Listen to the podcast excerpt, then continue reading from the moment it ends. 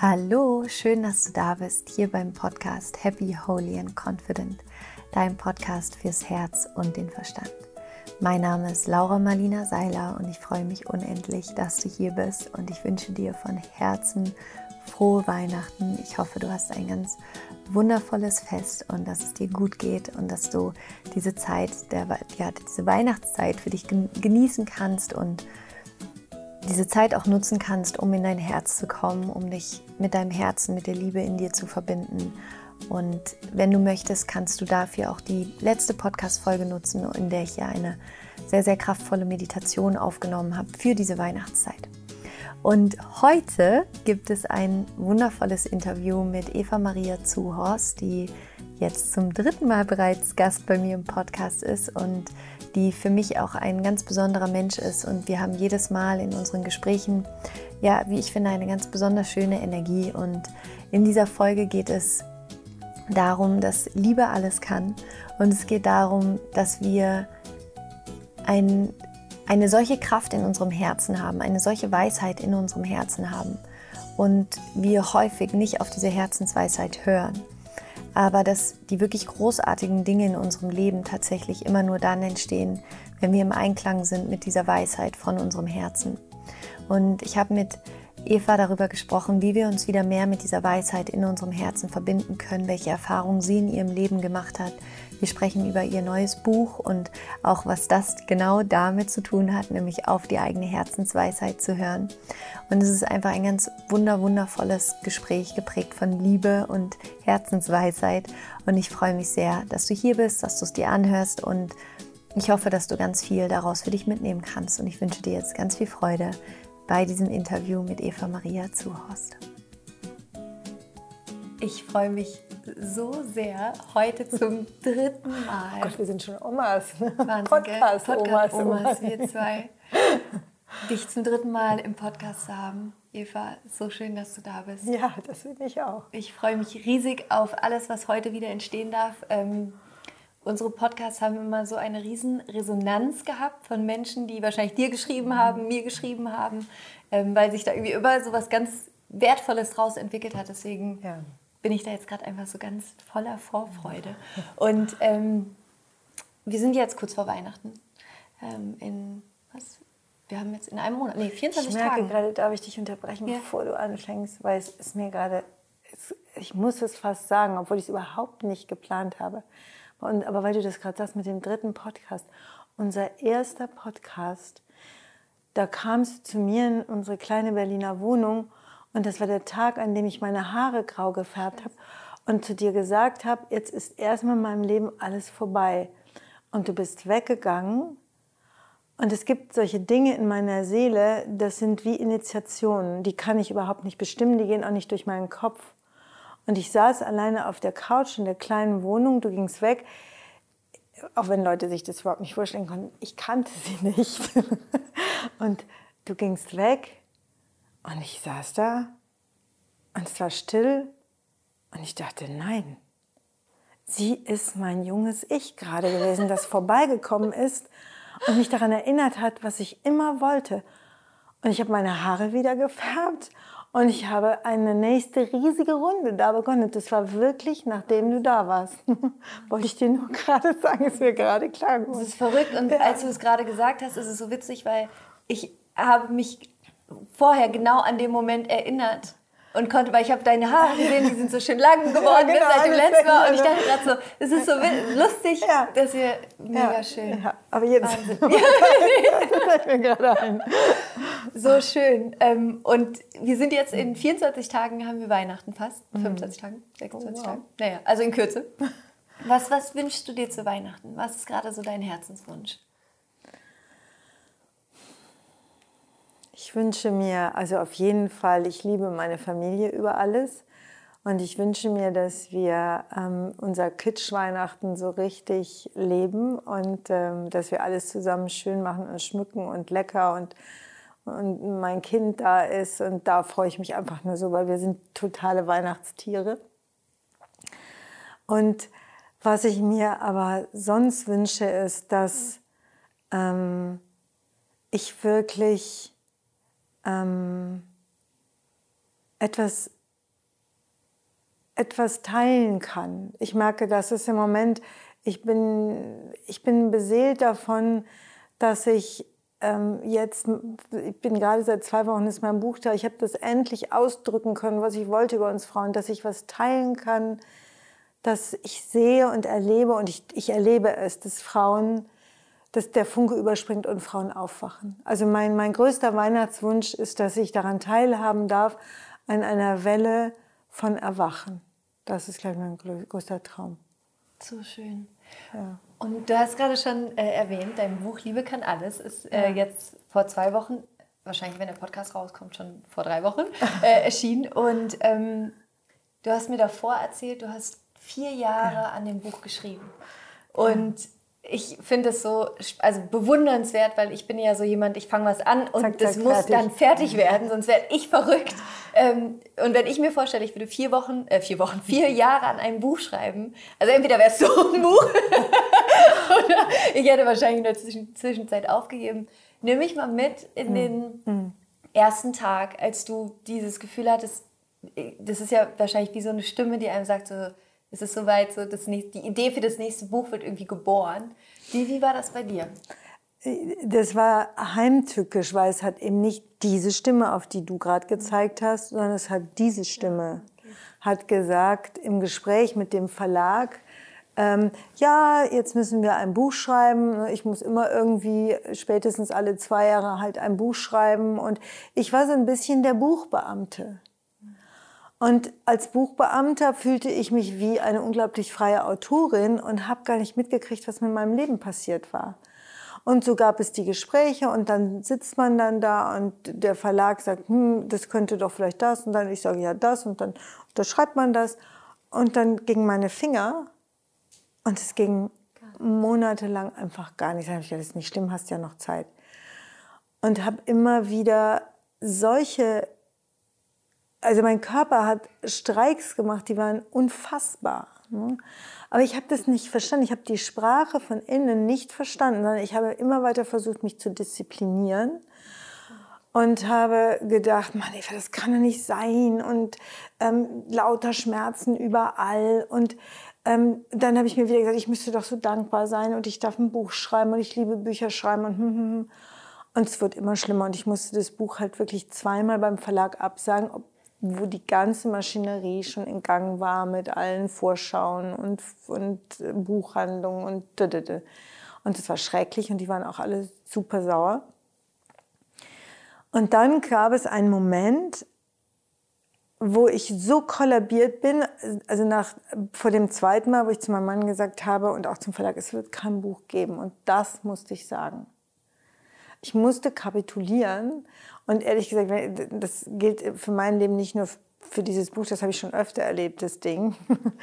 ähm, wenn ich irgendwo auf Touren bin, dann kann ich so auf Touren gehen und höre nicht mehr mein Herz. Und dann ist mein Leben für andere Menschen cool. Und die sagen, oh, du kannst machen, wie du willst. Aber mein Herz sagt, du drehst dich im Kreis du bist nicht auf deinem Weg.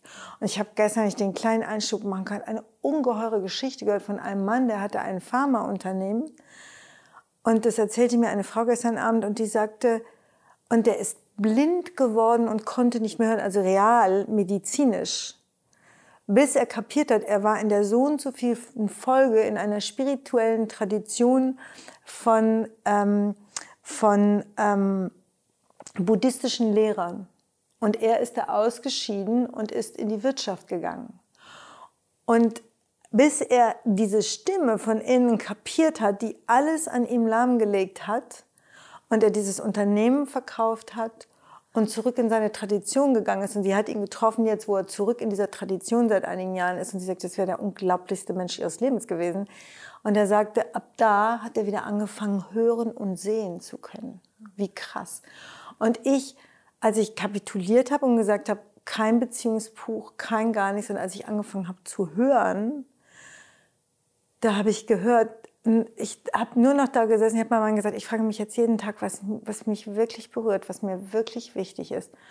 Und dann habe ich gemerkt, dass mir das, was mich als Frau so quält, am wichtigsten ist. Und dann habe ich gesagt, Wölf, ich schreibe jetzt, also mein Mann, ich schreibe jetzt nur für Frauen im Buch. Und zwar möchte ich das Schreiben, ich weiß, dass die Wahrheit auf dieser Welt andersrum funktioniert und dass diese Welt von innen nach außen funktioniert und dass das da draußen nur das ist, was uns unser Inneres widerspiegelt. Und ich muss diesen Frauen klar machen, welche unfassbare Kraft und sogar Macht in ihnen steckt, weil die Kinder werden in uns geboren aus dem Nichts heraus. Und wir können aus dem Nichts heraus, können wir über unser Denken und unser Fühlen Kinder und Materie in diese Welt bringen. Wir sind die totalen Schöpferinnen. Und, und ich habe so viel, ich, ich meditiere seit 20 Jahren so tief und ich bin so angebunden. Und ich habe Jahre damit, ganz anders als du, deswegen hast du mich da auch so erinnert. Weißt du, du bist da rausgegangen, hast gesagt,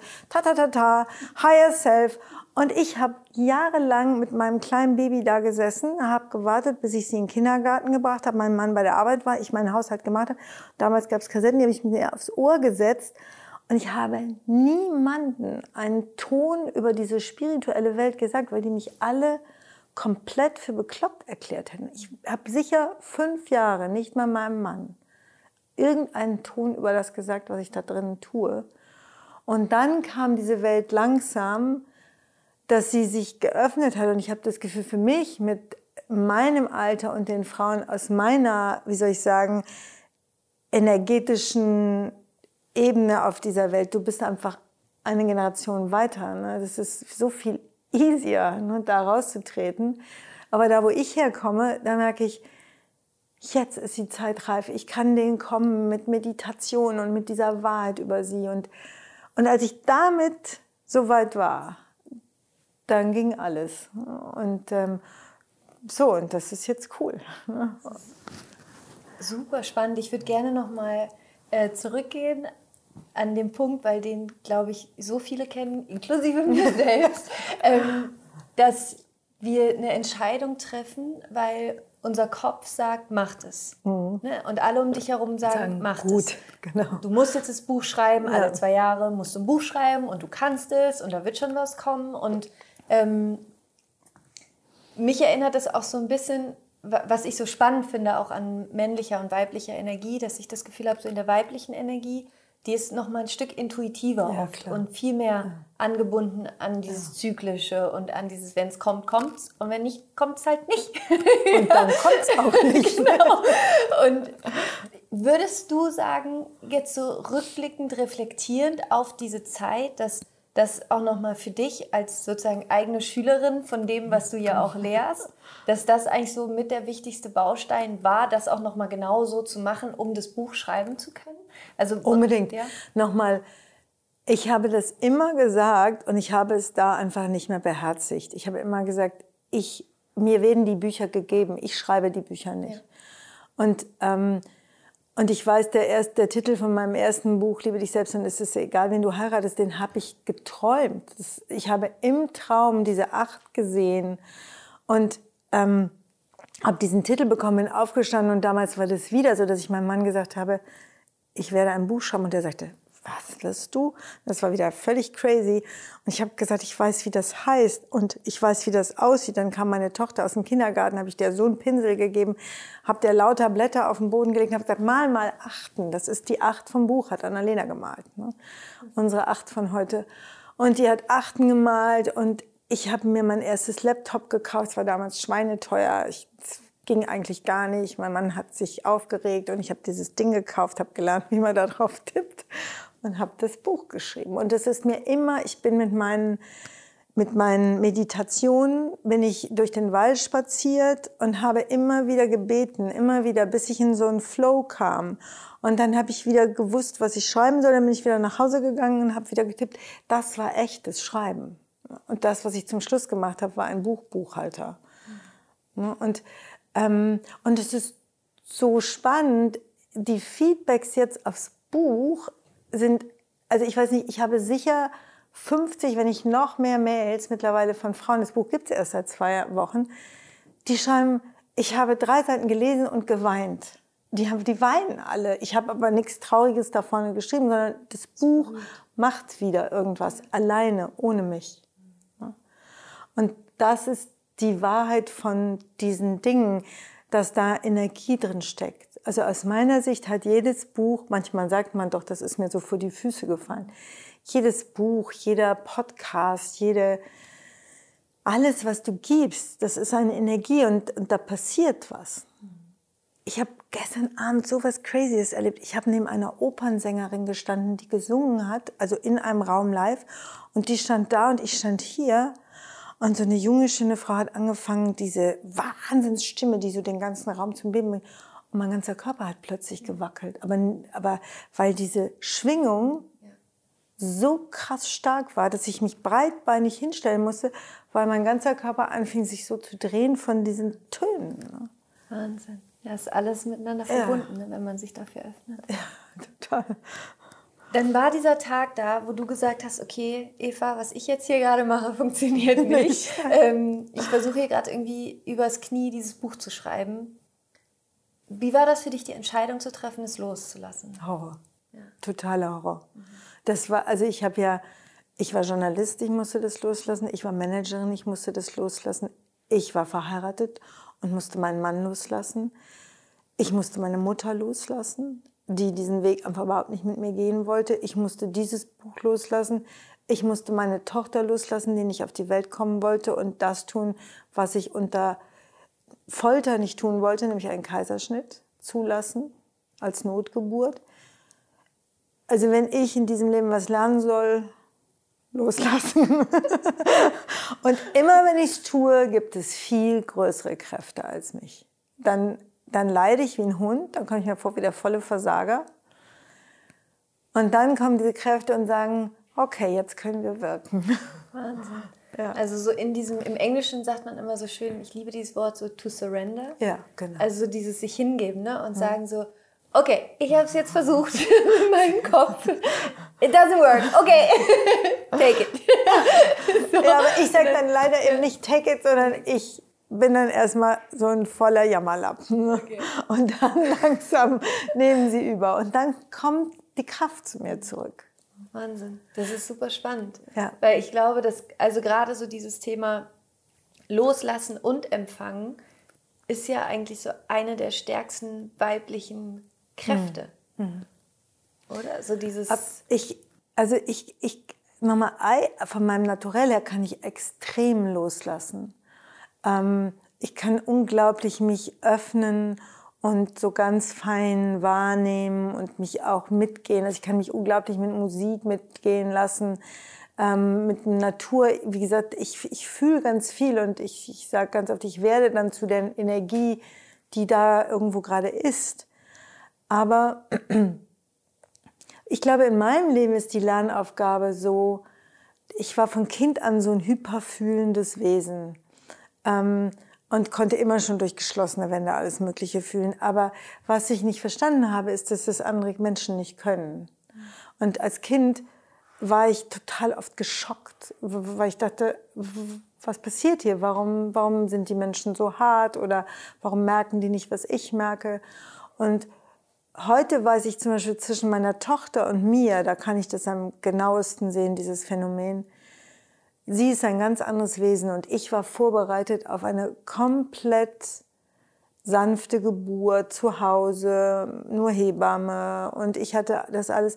Meine Tochter ist aber in ihrer Seele da nicht. Und eine meiner großen Lernaufgaben in meinem Leben ist, mitzukriegen, wo andere Menschen sind und dass die oft nicht so loslassen können, ist eine wichtige Aufgabe, das zu erkennen. Und mein Herz dafür zu öffnen, dass andere vielleicht manchmal so mir vorkommen, als ob sie mir gerade irgendwie mit dem Nudelholz auf den Kopf hauen, obwohl sie einfach nur sie selbst sind.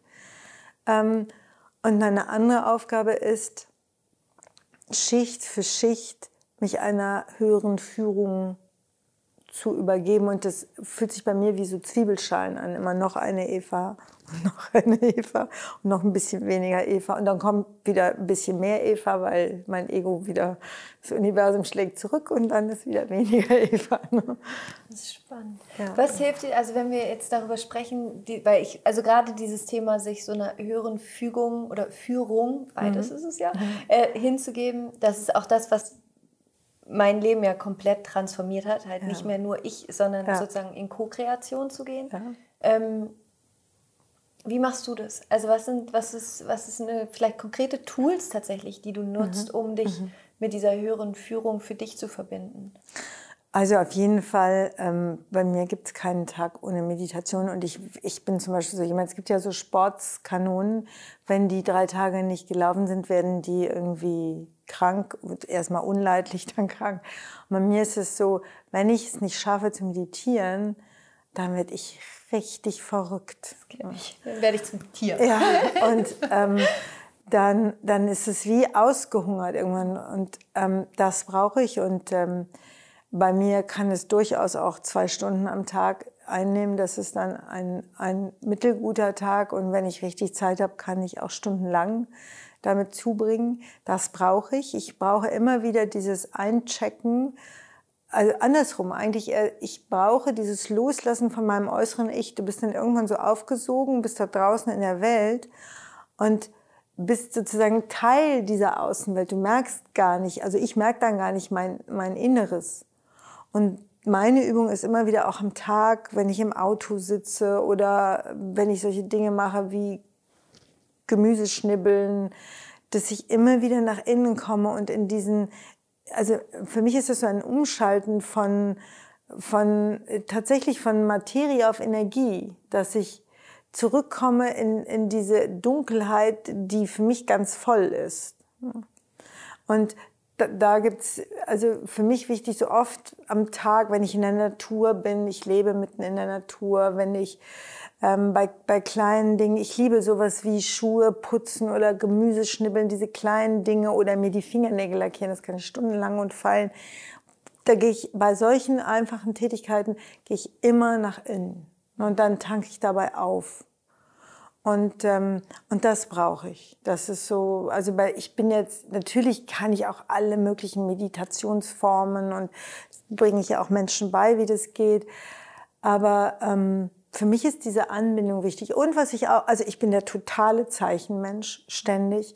Heute waren in meinem, meinem Laptop auf der Fahrt hier in dem Auto, nenne ich immer mein rollendes Büro, mein Mann fuhr und ich machte Mails. Und da waren zwei Mails genau übereinander erschienen. Und ich sage, ich weiß genau, was ich jetzt zu tun habe. Bei, bei einer Mail habe ich mich gefragt, soll ich darauf Ja sagen? Und dann kam die andere Mail, die aus einer ganz neuen anderen Welt kam. Und das war die Antwort, warum ich da nicht Ja sage. Also ich bin der totale Zeichenmensch. Das ist so spannend, dass du das gerade erzählst, weil ähm, Sarah Nuru kennst du vielleicht? Ja, ja. Die war, hatte ich vor äh, äh, ein paar Wochen, war sie auch im Gespräch und sie hat genau das Gleiche erzählt, aber ein bisschen, also sozusagen bei ihr, dass sie erzählt hat, äh, sie wollte die ganze Zeit ein Buch schreiben und hat sich nicht getraut. Und dann war der Tag, da macht sie ihren Laptop auf und dann waren genau zwei, E-Mails zu dem Buch in Nein. ihrem Postfach. Und deswegen hat sie es gemacht. Deswegen finde ich das gerade so spannend, dass es bei dir super cool Aber soll ich dir mal das Verrückteste erzählen? Guck mal auf meinen Namen, ich weiß nicht, ob du das sehen kannst. Ja, Sarah Nuru ja. kommt in zwei Wochen jetzt das vierte Mal zu mir. So schön. Und ich habe ja so eine große Afrika-Leidenschaft und ein Afrika-Projekt. Und unterschiedliche Menschen reden mit mir über sie und jedes Mal denke ich, ich muss mit ihr Kontakt aufnehmen und ich habe es vergessen und jetzt sagst du es gerade wieder und ich weiß, falls sie mich hört, wenn nicht, ich werde sie trotzdem jetzt kontaktieren. Ich weiß nicht mal warum. Ach, aber ich bin mir Engel sicher. Einfach, wahrscheinlich deswegen. und ich bin mir ganz sicher, ähm, das meine ich. Das, ich mache das alles so. Ne? Ja. Und wenn ich es nicht mache, kriege ich Ärger. Das ja, ist immer das, das Gleiche. So. Kriegt man voll auf den Kopf. Ja. Ja. Und ärgert sich, also ärgert sich dann, denkt, warum funktioniert das nicht, anstatt da dann zu surrendern und zu sagen, mhm. okay, es funktioniert wegen eines Grundes nicht, nicht, und ich will ihn nicht wahrhaben, diesen Grund, und mache deswegen immer weiter, laufe immer wieder gegen die Tür, bis irgendwann, ja, ich kenne das sehr, sehr gut. Dein neues Buch heißt ja Liebe kann alles. Ja. Ähm, und es geht, was du ja am Anfang auch schon gesagt hast, dir geht es vor allen Dingen darum, Frauen in ihre Kraft zurückzubringen, dass Frauen ihre Macht auch wieder in sich aktivieren. Erstmal die erste Frage, woran liegt es gerade, dass wir unsere Weiblichkeit und diese, diese Power da drin ist, diese Kraft, die wir haben, dass wir uns so verleugnen selbst? Also in uns allen wirkt ja ähm, ein, ein kollektiver Anteil auch. Ne? Es gibt einfach in jeder Frau, Eckhart Tolle nennt es den kollektiven Schmerzkörper, C.G. Jung nennt es das kollektive Unterbewusstsein. Ähm, wir sind, wir sind ich, aber wir sind zum Beispiel immer, und darüber habe ich jetzt fürs Buch zum Beispiel so viel geforscht, wie sehr in uns die Gefühle unserer Ahnen einfach wirken. Ne? Und zwar nicht nur jetzt mäßig spirituell, sondern tatsächlich epigenetisch äh, rauf und runter. Die ganze Entwicklungspsychologie zeigt. Ich habe ein ganzes Kapitel das geschrieben, das heißt, warum meine Gefühle nicht meine Gefühle sind. Um darauf hinzuweisen, wie ich in dem zarten Alter deines Sohnes komplett aufsauge, was die da draußen fühlen. Und das halte ich dann für mich. Und das tue ich nicht nur in der Generation, die ich real erlebe oder im Bauch meiner Mutter, in dem ich real von ihren Gefühlen über ihre Biochemie mitgespeist werde, sondern das tue ich über Generationen. Deswegen haben alle Urvölker die Ahnen auch so sehr verehrt und mit ihnen Heilungsarbeit gemacht. Aber ich tue das auch im Gesamten dieser Welt. Und Frauen ähm, haben einfach eine kollektive Geschichte, die ihnen beigebracht hat, dass sie immer nur als Appendix von Männern funktionieren und dass Männer mit ihnen alles machen können. Also ich meine, Leute wie du und ich würden wenige hundert Jahre vorher hätten wir nicht auf der Couch gesessen, wir sondern genau, und wir hätten schön gebrannt. Ne? Ja. So, und das muss man einfach wissen, das gibt es in unseren Zellen. Und ich kann das manchmal spüren. Ich kann diese Urängste in mir spüren. Ähm, so ganz existenzielle Ängste, wenn ich an einer bestimmten Stelle mich ausdrücken möchte. Ähm, und das, das haben die Frauen. Dann haben sie aber auch so ganz pragmatisch alltäglich, haben einfach immer noch unvorstellbar viele Frauen Angst vor dem Alleinsein. Ne? Angst vor dem Alleinentscheiden, Angst vor dem Alleine stehen. Und bleiben in Beziehungen, die sie nicht erfüllen, weil die Angst vor dem Alleinsein größer ist als, als der Schmerz, der ja. da jeden ja. Tag so ja. latent da ist. Und das müssten sie nicht, weil, also nochmal, meine Arbeit ist ja nicht Leuten, äh, ich bin ja nun mal seit 20 Jahren Parkcoach, meine Arbeit ist ja nicht Leuten zu sagen, trennt euch alle Frauen, werdet jetzt emanzipiert und zieht alleine durch. Ich möchte, dass sie in Beziehungen, aber ich möchte, dass die Frauen emotionale Gestalterin werden, die den Männern, die eigentlich eine viel tragischere Konditionierung in Sachen Herz haben als wir. Wir sind so, wir waren angeschlossen und uns haben sie alle verschreckt. Und mit all diesen weiblichen Fähigkeiten und Kräften, dieser hohen Intuition, all das, was mit wie viele Frauen so selbstverständlich Jahrhundert um Jahrhundert alle Kinder verloren haben, Kinder abtreiben mussten, Sex immer wieder erdulden mussten, das alles ist in ihnen. So, und wir sind jetzt an einer anderen Stelle. Wir haben diese Kostbarkeit, Leben zu empfangen, die, die Kräfte, die Wirkung zu empfangen und zu spüren.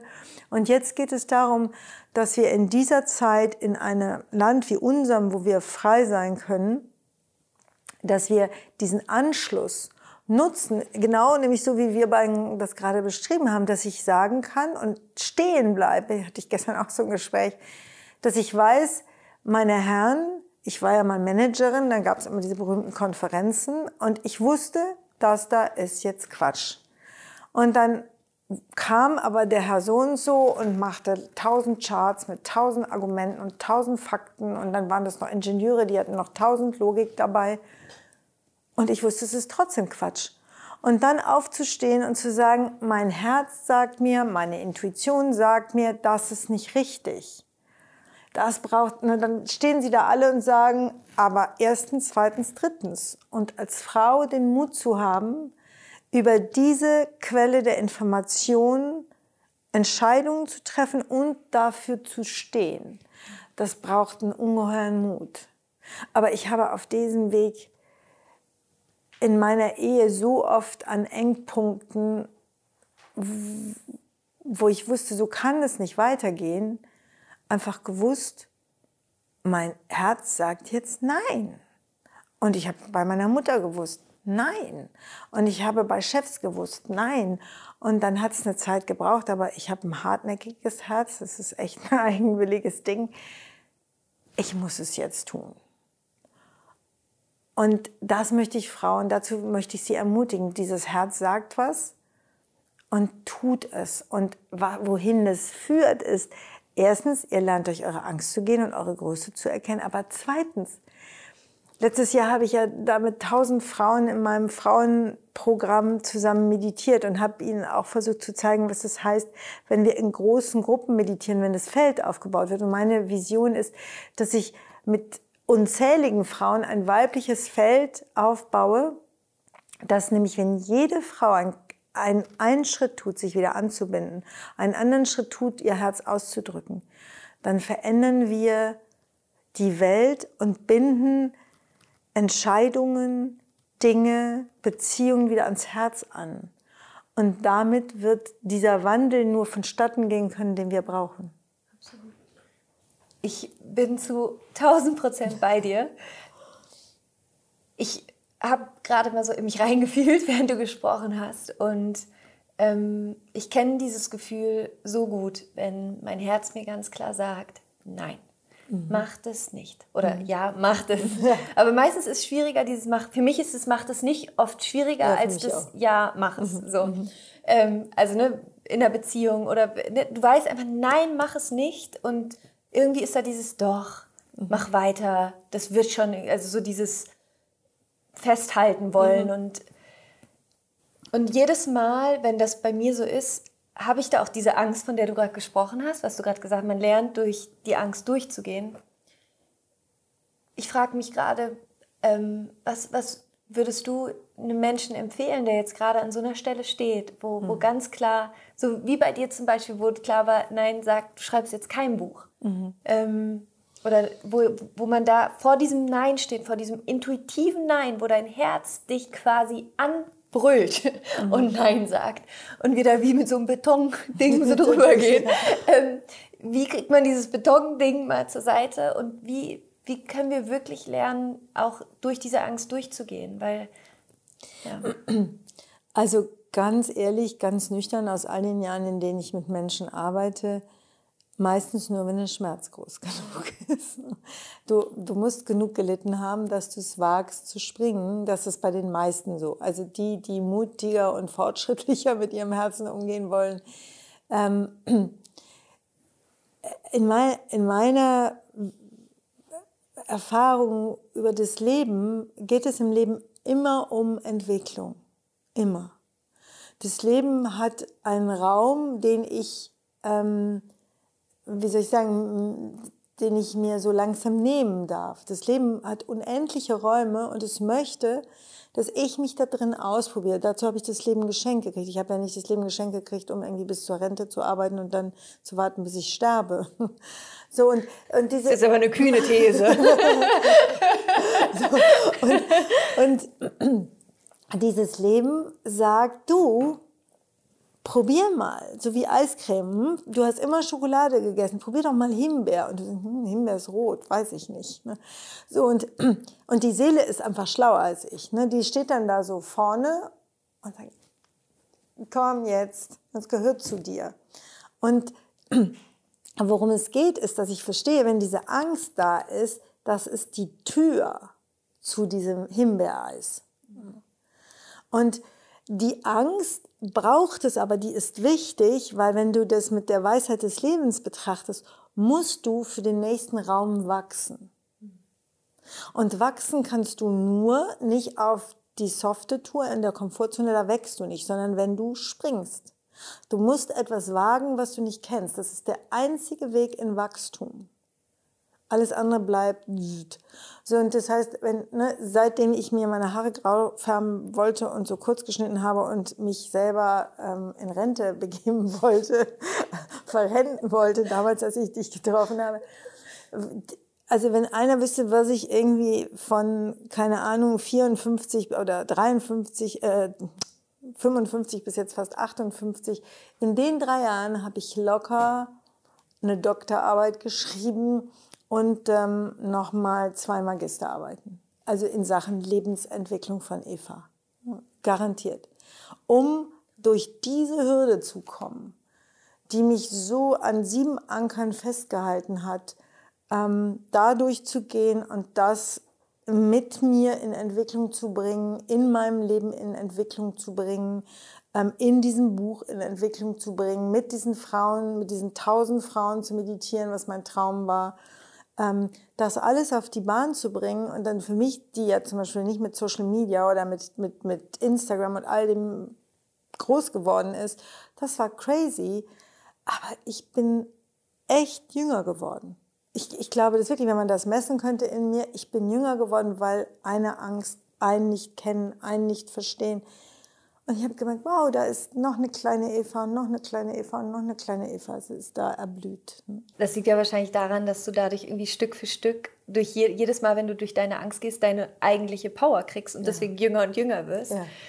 Ich würde so gerne über einen Punkt mit dir sprechen, weil ich habe manchmal so ein bisschen das Gefühl, dass in dieser ähm, Persönlichkeitsentwicklungsszene, spirituellen Szene, ähm, ist so manchmal so dieser Gedanke da, dass man irgendwann bist du angekommen. So und wenn mhm. jetzt, wenn man zum Beispiel, wenn man jetzt an ähm, Eva Maria Zurhorst denkt, wo man denkt, okay, diese Frau macht das jetzt seit Lange. Lange. verdammt lange. Verdammt lange. Du meditierst jeden Tag, manchmal mehrere Stunden. Ja. Und ich fand das gerade so schön, als du gesprochen hast, zu sehen, nee, es ist eben nicht so, dass es irgendwann aufhört oder nee. dass es irgendwann, ich sage nee. jetzt mal in Anführungsstrichen, leichter wird, mhm.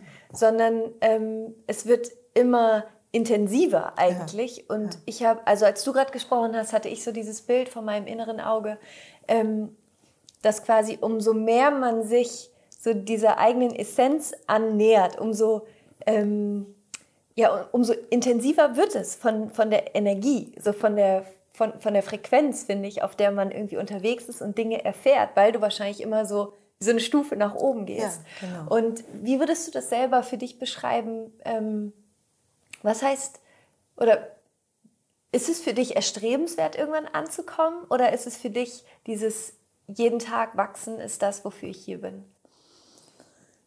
Beides, glaube ich. Also es geht auf der einen Seite dazu, dass ich in diesen verletzlichen und auch verletzten Teilen in mir immer mehr Ruhe finde und es schaffe, dass die bei mir sich sicher fühlen, dass ich ein Leben lebe, wo ich sage ganz oft, wir Menschen, wir sind wie Pflanzen. Wenn eine Pflanze am richtigen Platz steht, unter den richtigen Bedingungen, wächst sie einfach automatisch. Und wenn sie am falschen Platz steht, dann kann man machen, was man will, dann kann sie nicht wachsen. Und so mein Job ist mit dieser Eva in mir, die ganz viel erlebt hat, was ihr beigebracht hat, dass sie nicht wertvoll ist, dass sie es nicht kann. Also ich, ich komme ja aus einer ganz einfachen Familie, aus einer kleinen Stadt. Bei uns gab es keine Spiritualität, bei uns gab es nicht mal Glauben, keine Religion, bei uns gab es keine Bücher, bei uns gab es alles nicht, was ich heute lebe. Und also all das, was aus meinem Leben da entstanden ist, ist aus meinem Inneren gekommen.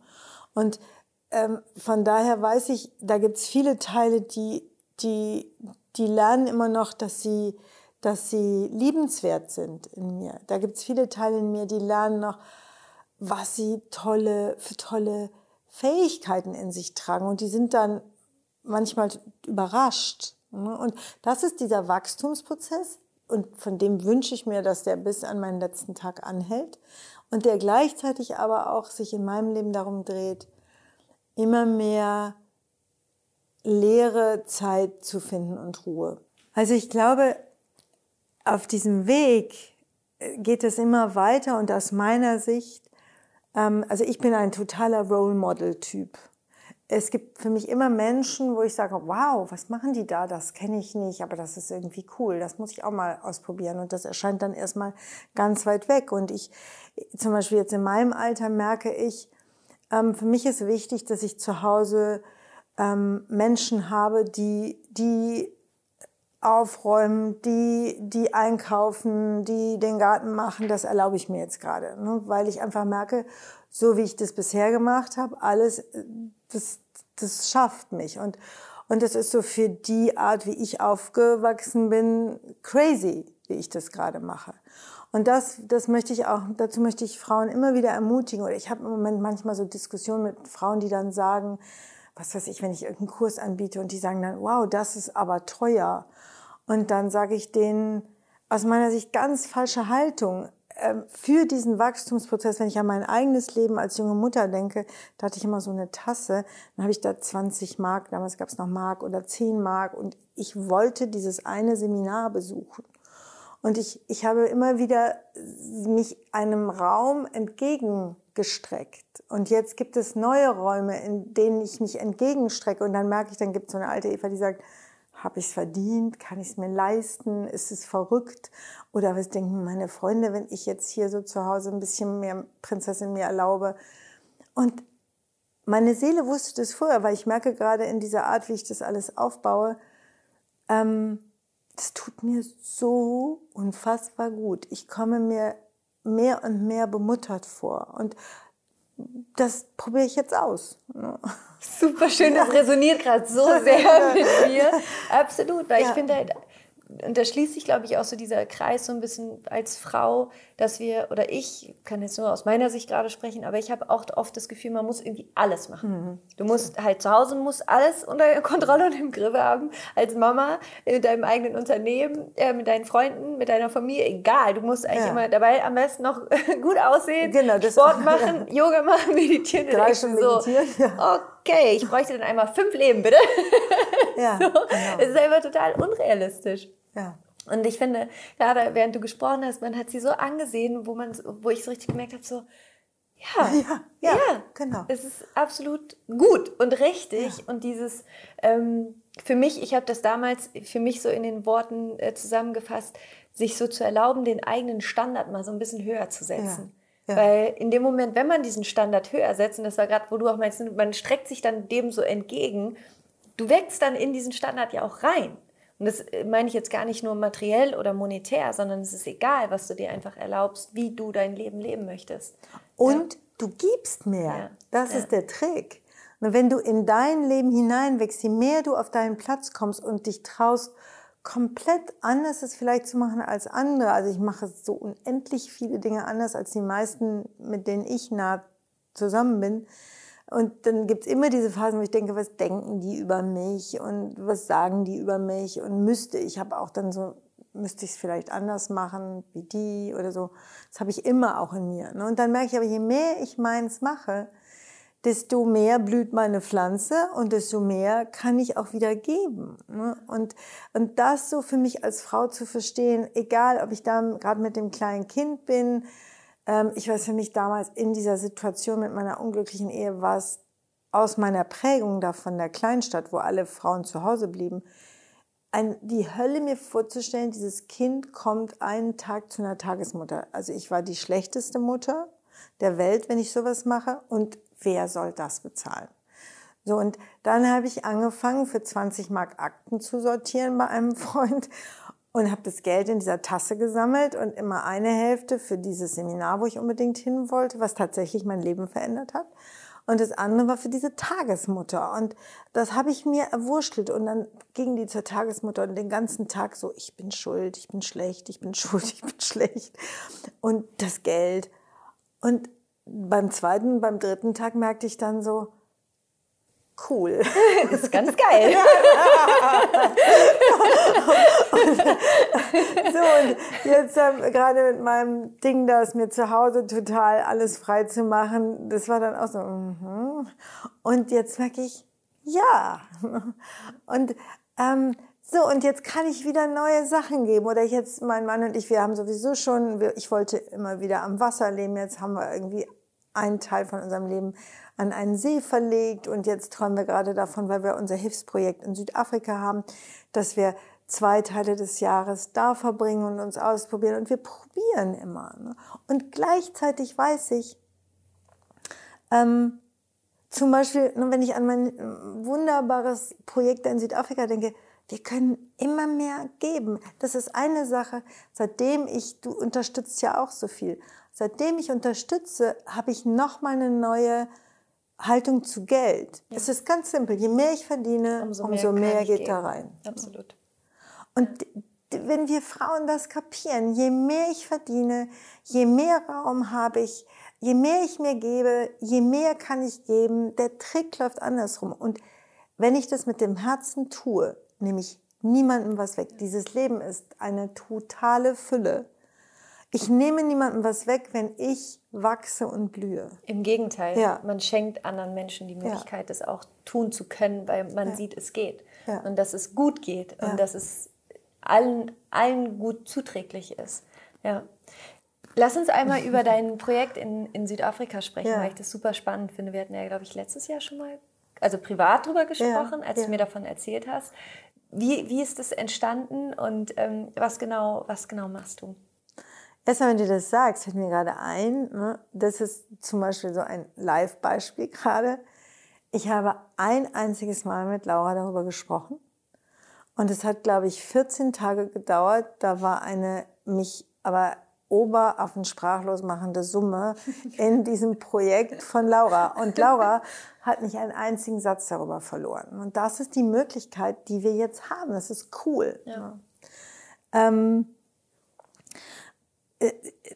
das, das war auch wieder Fügung. Ne? Also es ist für mich diese Zeichen und ich habe in Südafrika gelebt vor ähm, fast 30 Jahren als Journalistin und ich war jeden Tag im Township und damals, da flogen jeden Tag die Kugeln und die brennenden Reifen und die sterbenden Kinder und als ich als Journalist zurück nach Deutschland gegangen bin, da habe ich im Flugzeug gesessen und wahnsinnig geweint, weil ich Südafrika nicht verlassen wollte und habe gesagt, ich komme zurück und ich bringe irgendwas mit. Und ich wusste aber überhaupt nicht was. Und es hat, wie gesagt, fast 30 Jahre gedauert. Ich habe zwischendurch immer mal meine Familie dahin führen wollen, aber das war so touristisch. Es war irgendwie nicht mehr mein Südafrika und die fanden es auch gar nicht. Die fanden es touristisch toll, aber mehr nicht. Und dann habe ich angefangen, Frauen nach Südafrika mitzunehmen. Ich habe dann gedacht, wenn ihr Blödmänner, meine Familie das nicht wollt, dann eben nicht. Und dann habe ich Frauen gefragt, ob sie mit mir zusammen in so ein Selbstentwicklungsprojekt mit, mit Mutter Afrika, mit dieser Kraft da gehen wollen. Und dann wollten die Frauen das und dann, ich fahre jetzt gleich schon zum vierten Mal mit zehn Frauen dahin. Und ein, eine Woche bevor ich mit der ersten Gruppe Frauen nach Afrika gegangen bin zu diesem Prozess, erreicht mich eine Mail und da schreibt eine Frau, ich habe mal gelesen, irgendwo Sie waren in Afrika, ich habe gerade eine tolle Frau kennengelernt, die müssen Sie kennenlernen. Ähm, und ich dachte, okay. Und habe ich dir gleich geschrieben, ja, die lerne ich kennen, ich fahre nächste Woche und bin ins Township. Und es war für mich echt, als ob ich meine wie nach Hause komme. Es war so toll.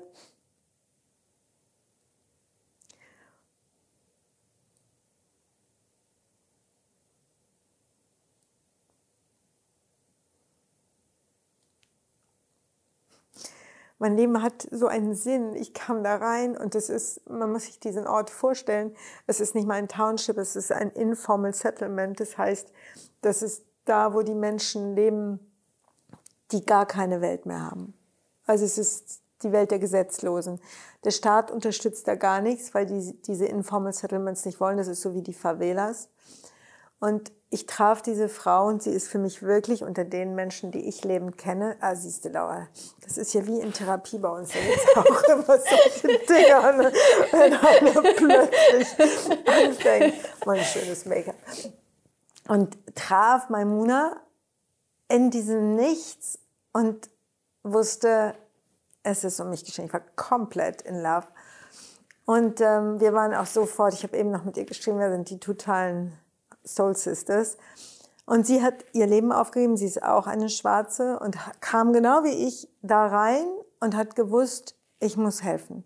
Und hat, sie hatte einen Bürojob, sie hatte alles, sie hat ihrem Mann gesagt, sorry, aber ich gehe da jetzt rein. Sie hat vier eigene Kinder. Und sie, mittlerweile macht sie sie ganz alleine, ohne staatliche Unterstützung, nur mit dem, was wir Menschen da von draußen ihr geben, jeden, also es ist so ein Daycare deswegen wollen wir gerade ein Frauenhaus bauen, damit die Menschen da auch schlafen können, die Frauen und Kinder. Sie, sie kümmert sich um über 100 Kinder, die Missbrauch und Gewalt erfahren haben und um 50 Frauen jeden Tag. Ähm, teilweise Frauen und Kinder, die von Vätern, Brüdern, Onkeln, Opas missbraucht wurden, die unfassbare Gewalt, Drogen erfahren haben. Und sie ähm, hat eine Vorschule, hat ein Computerzentrum, hat ein, eine Nähwerkstatt Werkstatt aufgebaut, macht die ganze medizinische Versorgung, das ganze HIV, die ganzen, es gibt da kein Abwasser, gescheites System, die ganzen Krankheiten, die da alle rumschwirren. Sie macht das alles aus ihrer Kraft. Und ähm, bei mir ist es so, mein Leben hat so viel mehr Freude. Ich bin, also es ist, ich war gerade wieder vor zwei Wochen mit, mit zehn Frauen da und die Frauen sind zutiefst berührt.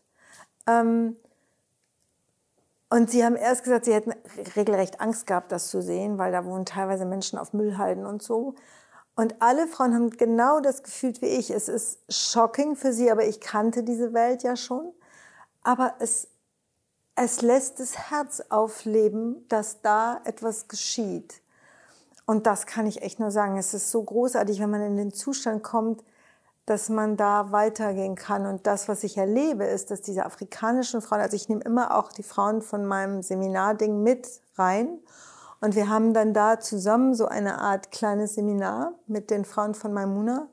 Und jedes Mal gehen meine Frauen da raus und sagen das Gleiche. Diese Frauen haben mir was geschenkt. Und das ist total cool. Ähm, also wir, wir tanzen da zusammen und singen da zusammen und sind da in Afrika und das ist ähm, so schön. Wahnsinn. Ja. Hm.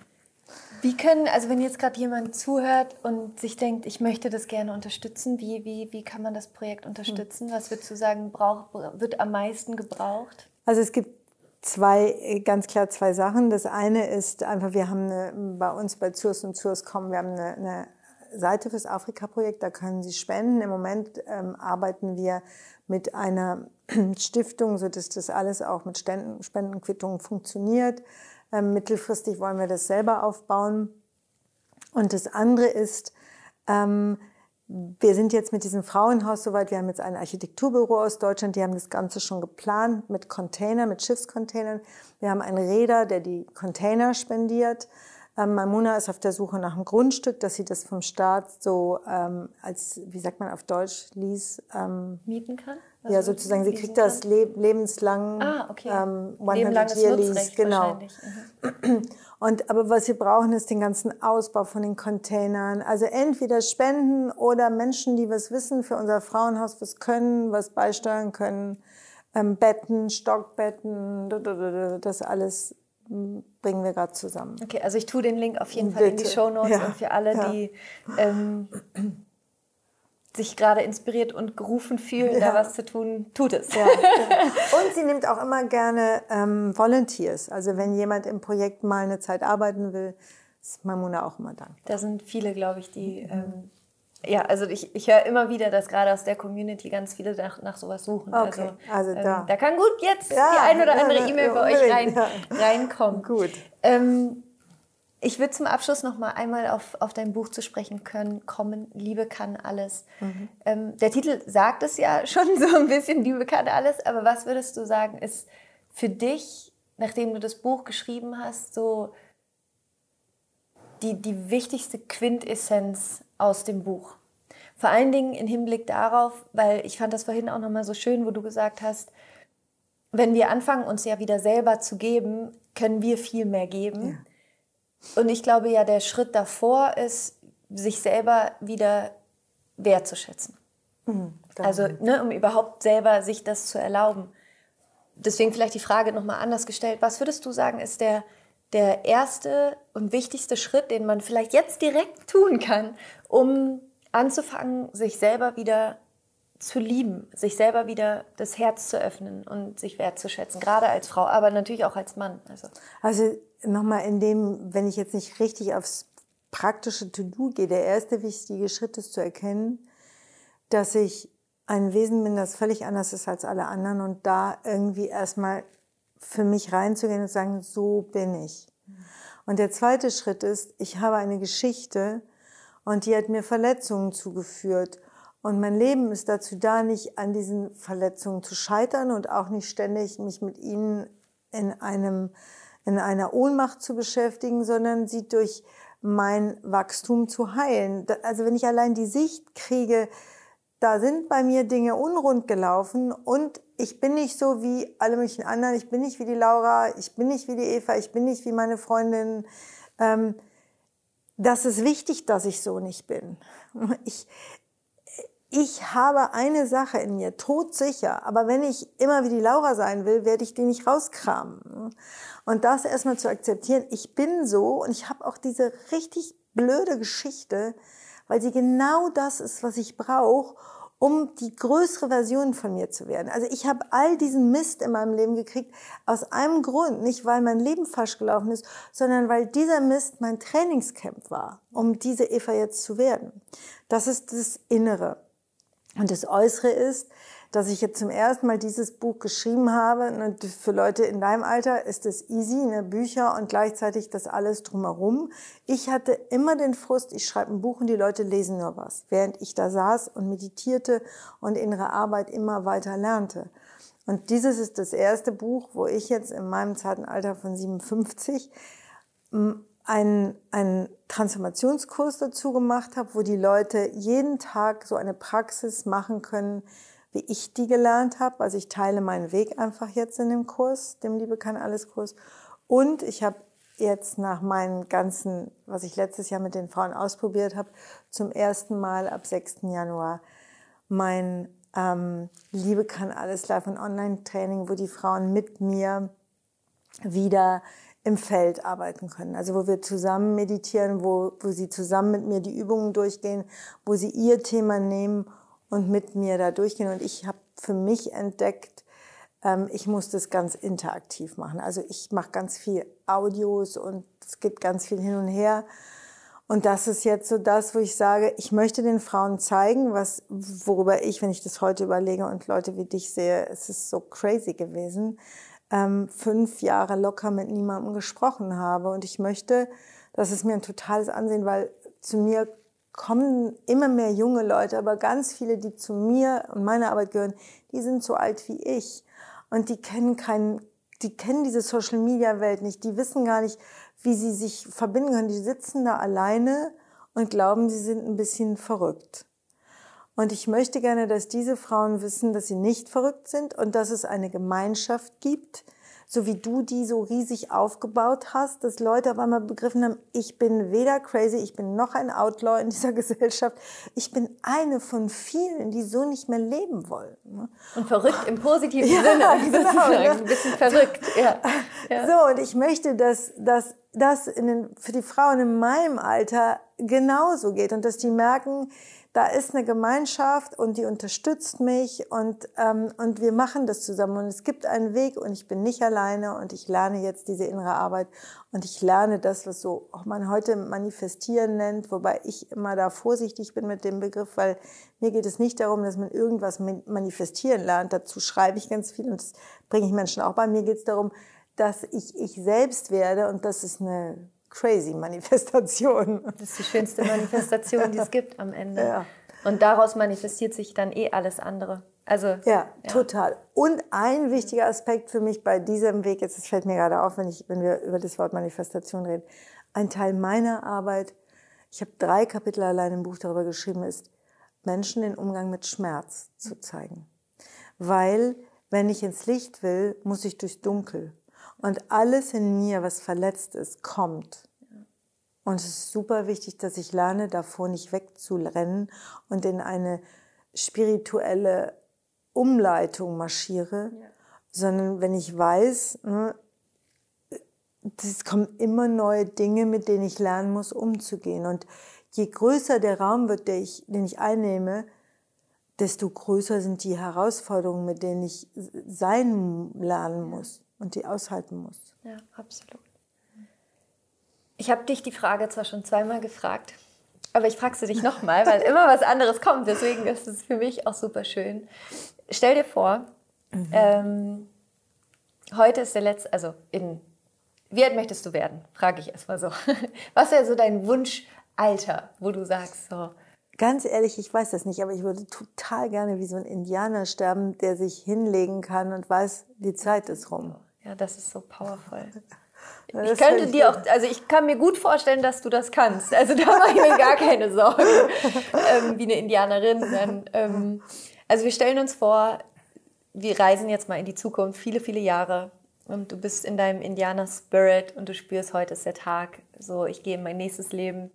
Ähm, und es gab aber ein technisches Problem und alles wurde gelöscht. Ja? Also deine Bücher wurden leider gelöscht, es ist alles weg. Und ich würde jetzt zu dir kommen, quasi jetzt deine Indianertochter, und würde zu dir sagen, Eva, es gab leider ein technisches Problem, es wurde alles gelöscht, aber ich habe hier ein Blatt Papier und einen Stift.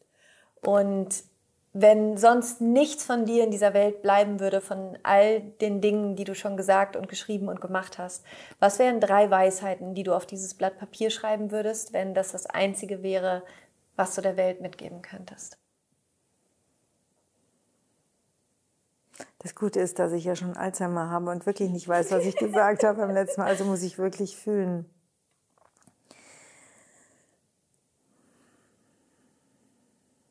Ich würde, glaube ich, draufschreiben, das Leben ist ein Geschenk, um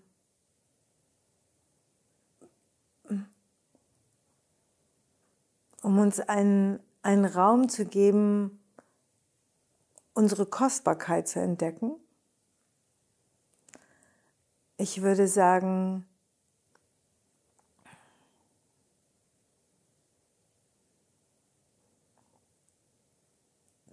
in euch ist eine unfassbare Welt, von der ihr nie gewagt habt zu träumen, wie großartig wie, wie liebevoll, wie unterstützend diese Welt in euch ist und wie voller Abenteuermöglichkeiten. Und ich würde sagen,